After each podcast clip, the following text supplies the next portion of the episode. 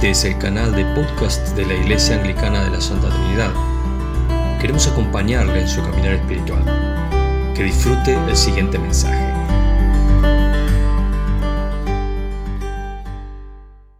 El reino de Dios es el mensaje de toda la predicación de Jesucristo.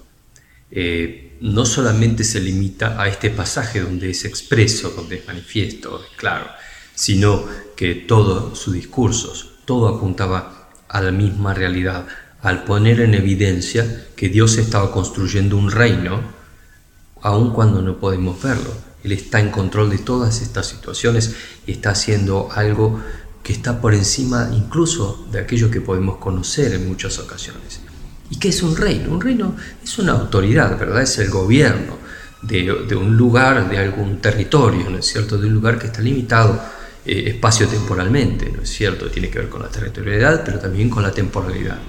El caso del reino de Dios es un reino semejante, es un gobierno semejante, pero que no está limitado ni temporalmente ni espacialmente.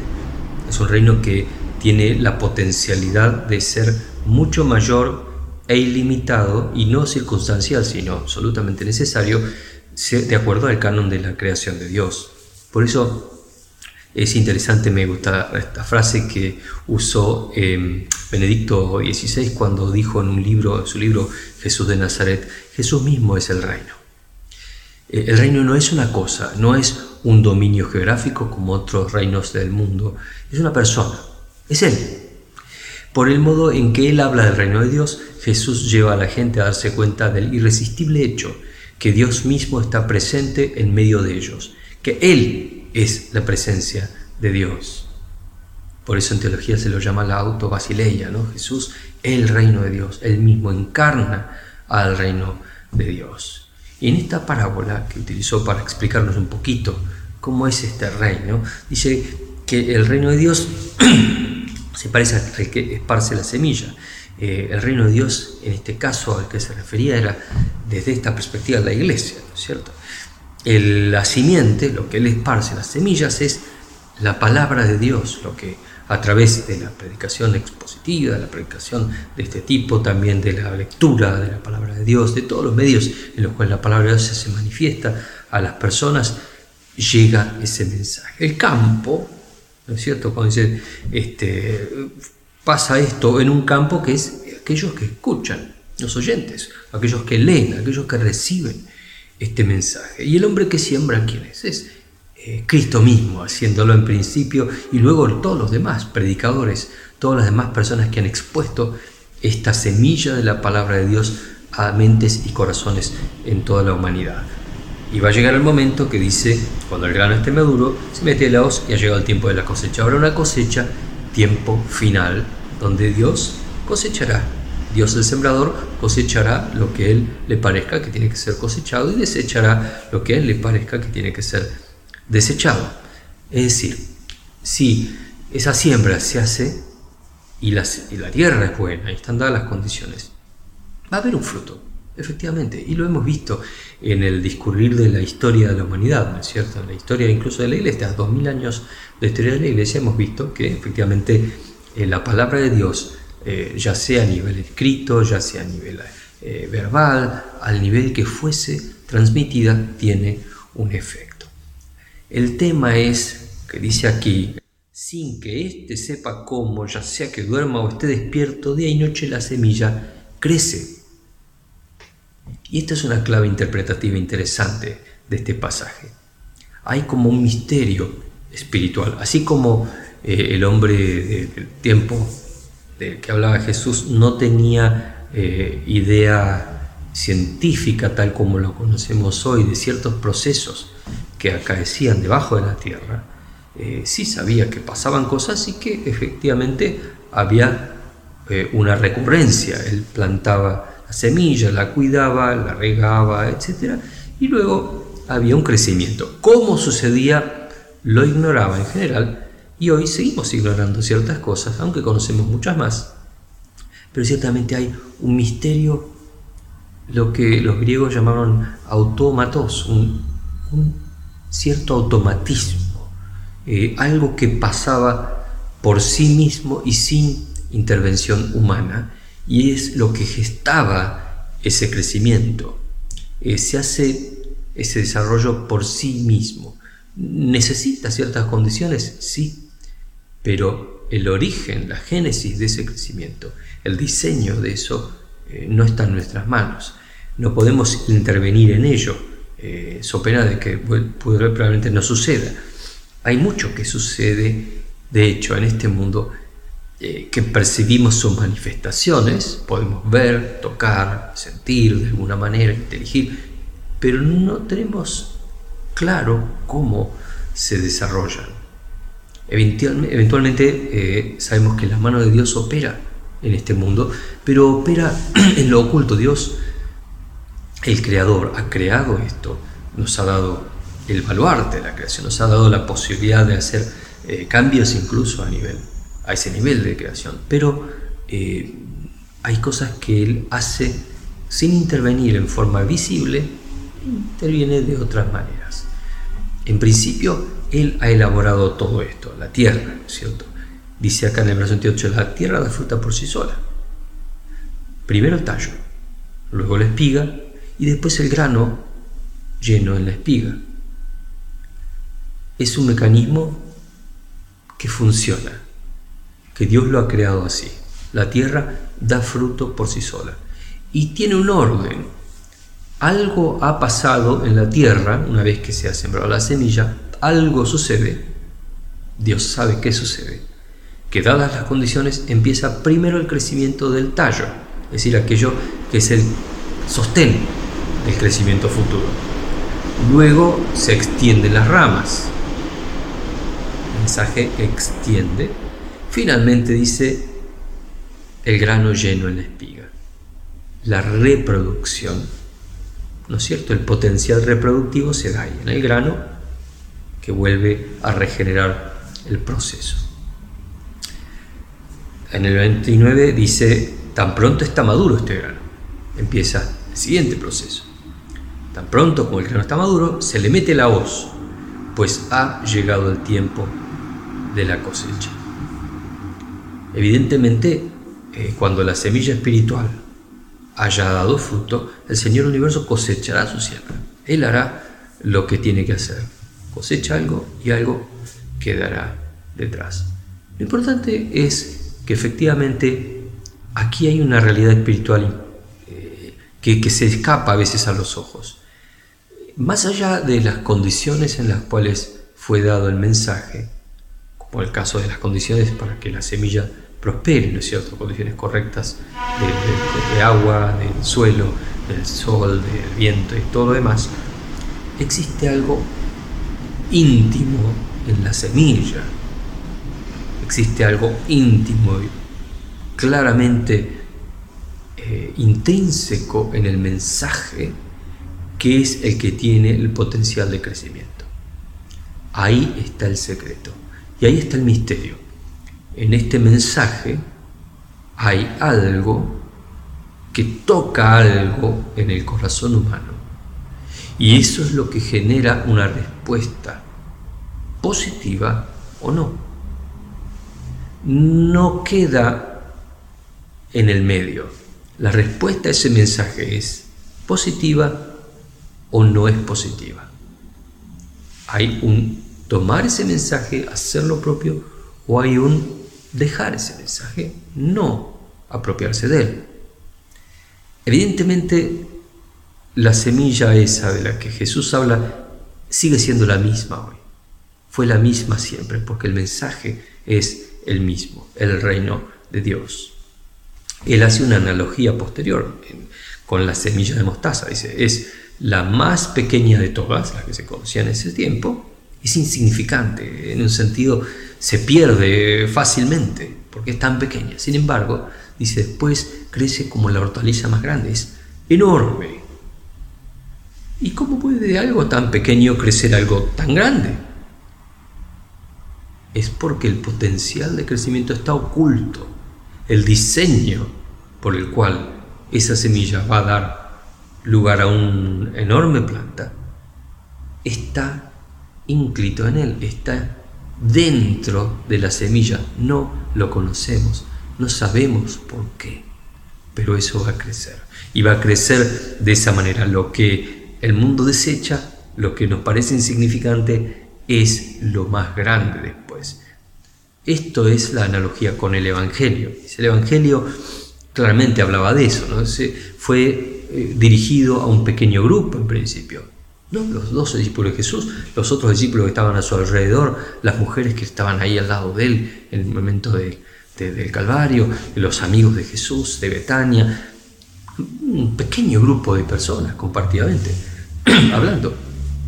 Sin embargo, el mensaje tenía el potencial de crecer, tenía el potencial de expandirse. Y se expandió de este pequeñísimo grupo a más de 2 mil millones de personas hoy. Y muchos miles de millones en el discurrir de la historia de la humanidad, más los que van a venir más adelante. Evidentemente, el potencial de este Evangelio es inenarrable, es incomprensible. Y de hecho, además, todos pueden beneficiarse de él. Por eso, una vez más, el problema de la expansión del Evangelio, el problema de, si se quiere llamar así, de llevar este mensaje a todo el mundo, no es específicamente un problema que tiene que ver con la transmisión, sino que la solución a ese problema está dentro mismo del mensaje. Cuando el mensaje se transmite de una manera clara, el mensaje tiene poder por sí mismo. Está dentro de su estructura, está diseñado para que sea así, está diseñado para que llegue al corazón de las personas.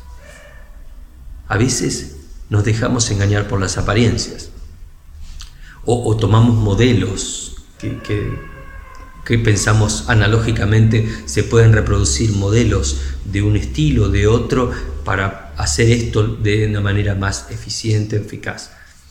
Eh, me temo que el problema no es ese, el problema es otro. El problema es hacer conocer el mensaje. Y el mensaje es uno y claro. Eh, lo que hoy mucha gente puede desechar, que le parece que bueno, es algo pasado de moda, es algo que no, ya no tiene vigencia hoy, eh, me temo que están equivocados. Lejos de, no tener vigencia, es más vigente que nunca. Nos enfrentamos a los mismos problemas, a los mismos desafíos y, aún mayores. Eh, por otra parte, aquellas cosas que hoy nos parecen tan importantes y decisivas eh, y que todo se rinde a sus pies, que son realidades ineluctables, incambiables, eh, ya han pasado en el pasado también. Fíjense lo que nos decía en la lectura del Antiguo Testamento el profeta Ezequiel, lo que Dios dice. Eh, fíjate en Asiria, dice que alguna vez fue cedro del Líbano. en términos bíblicos, cedro del Líbano es el árbol más grande, el árbol fuerte, el árbol sano y robusto y que crece dando una enorme y hermosa sombra. Fue así. Alguna vez con bello y frondoso ramaje su copa llegaba a las nubes, las aguas lo hicieron crecer, las corrientes profundas lo nutrieron, sus ríos corrían en torno a sus raíces y sus acequias regaban todos los árboles del campo.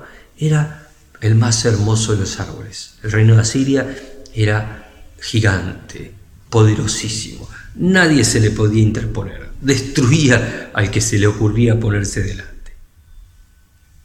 Por eso, así dice el Señor Omnipotente, por cuanto el árbol creció tan alto y ufano de su altura dio su copa hasta las nubes, se enorgulleció de su propia condición. Yo lo he desechado, dice, lo he dejado en manos de un déspota invasor para que lo trate según su maldad. Y continúa relatando la desgracia que iba a ocurrir con Asiria y que efectivamente ocurrió. Pero los babilonios no fueron los únicos que crecieron y crecieron y crecieron, se enorgullecieron y cayeron.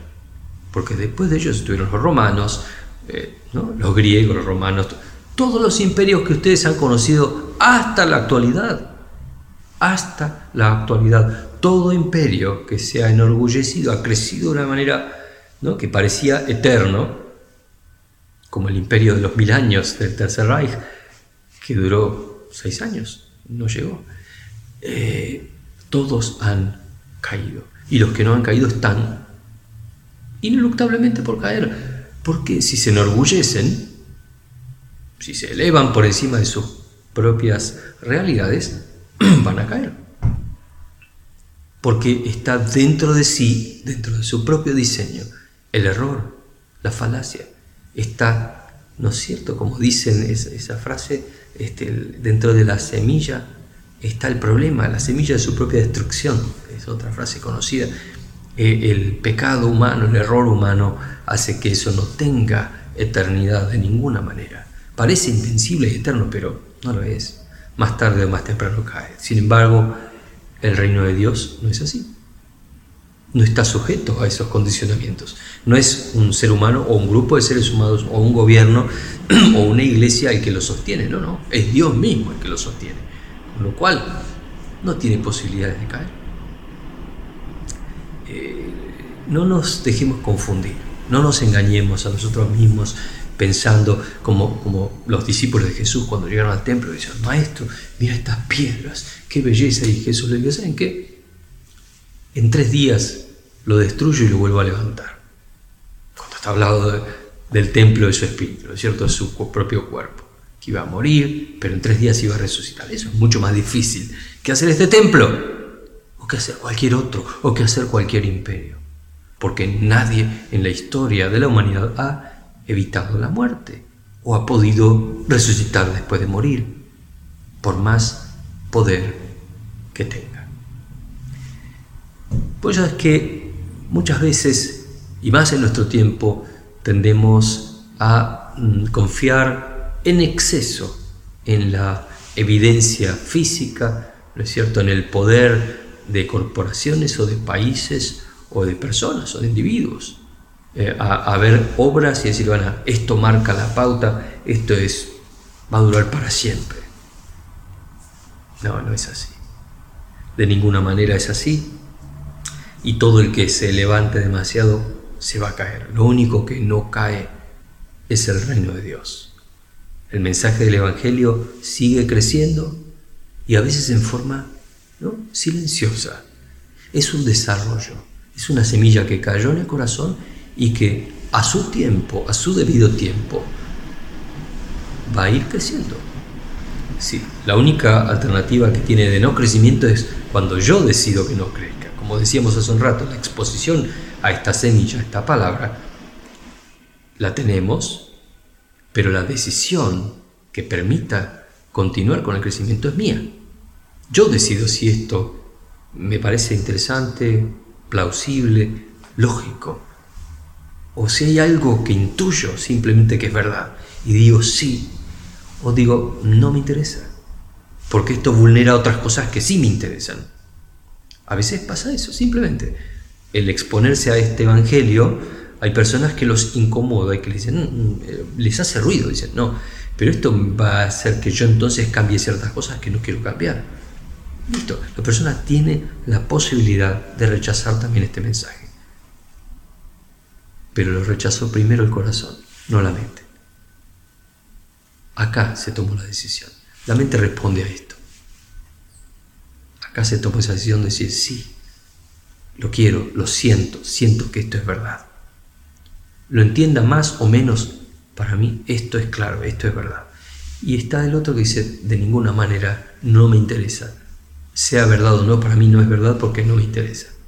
No lo quiero ahí está esta posibilidad que tenemos, que el mensaje entre y crezca o que quede de costado. Eh, depende de nosotros en ese sentido. El apóstol Pablo en la carta a los Corintios nos recuerda que nosotros aquí somos meramente personas vulnerables y que la realidad completa de nuestra vida no termina aquí, sino que está en el más allá en la segunda carta de los Corintios decía, realmente vivimos en esta tienda de campaña, como que esto que tocamos y vemos es meramente una carpa. Suspirando y agobiados, pues no deseamos ser desvestidos, sino revestidos, para que lo mortal sea absorbido por la vida, porque llama vida a la vida eterna. Por eso mantenemos siempre la confianza, aunque sabemos que mientras vivamos en este cuerpo estaremos alejados del Señor, vivimos por fe y no por vista. Sabemos que este es un estado temporal de la cosa y que el reino de Dios no es temporal ni espacial, no está limitado por la espacio-temporalidad. Necesitamos, en el corazón sabemos que hay algo más, sabemos que hay algo más y nuestro corazón anhela estar con Dios volver al lugar de donde vino nuestro espíritu en primer término. El ser humano anhela esa paz que solo puede encontrar en Dios. Por eso, como corolario, el reino de Dios se hace presente. Se hace presente en aquel que quiera, que decida que se haga presente. La iglesia es un síntoma visible del reino de Dios, pero no es todo el reino de Dios. En muchas cosas se ve el reino de Dios en ciertas actitudes, en ciertas cosas de la naturaleza también. Estamos llamados nosotros a ser agentes del reino, a promoverlo, a, a llevar este mensaje y a recibirlo en primer término. Y no nos desanimemos, porque aunque no se vea todo lo que sucede, hay muchas cosas que están sucediendo por debajo. Las raíces están abajo, nos dan el alimento para que crezca. A su debido momento vamos a ir viendo esto suceder. Que así sea entre nosotros. Esperamos que el mensaje haya sido de bendición para su vida. Si no lo ha hecho aún, puede suscribirse para recibir el aviso del próximo. Por consultas o para apoyar esta tarea, puede escribir a lomas.anglicana.org.ar. Bendiciones.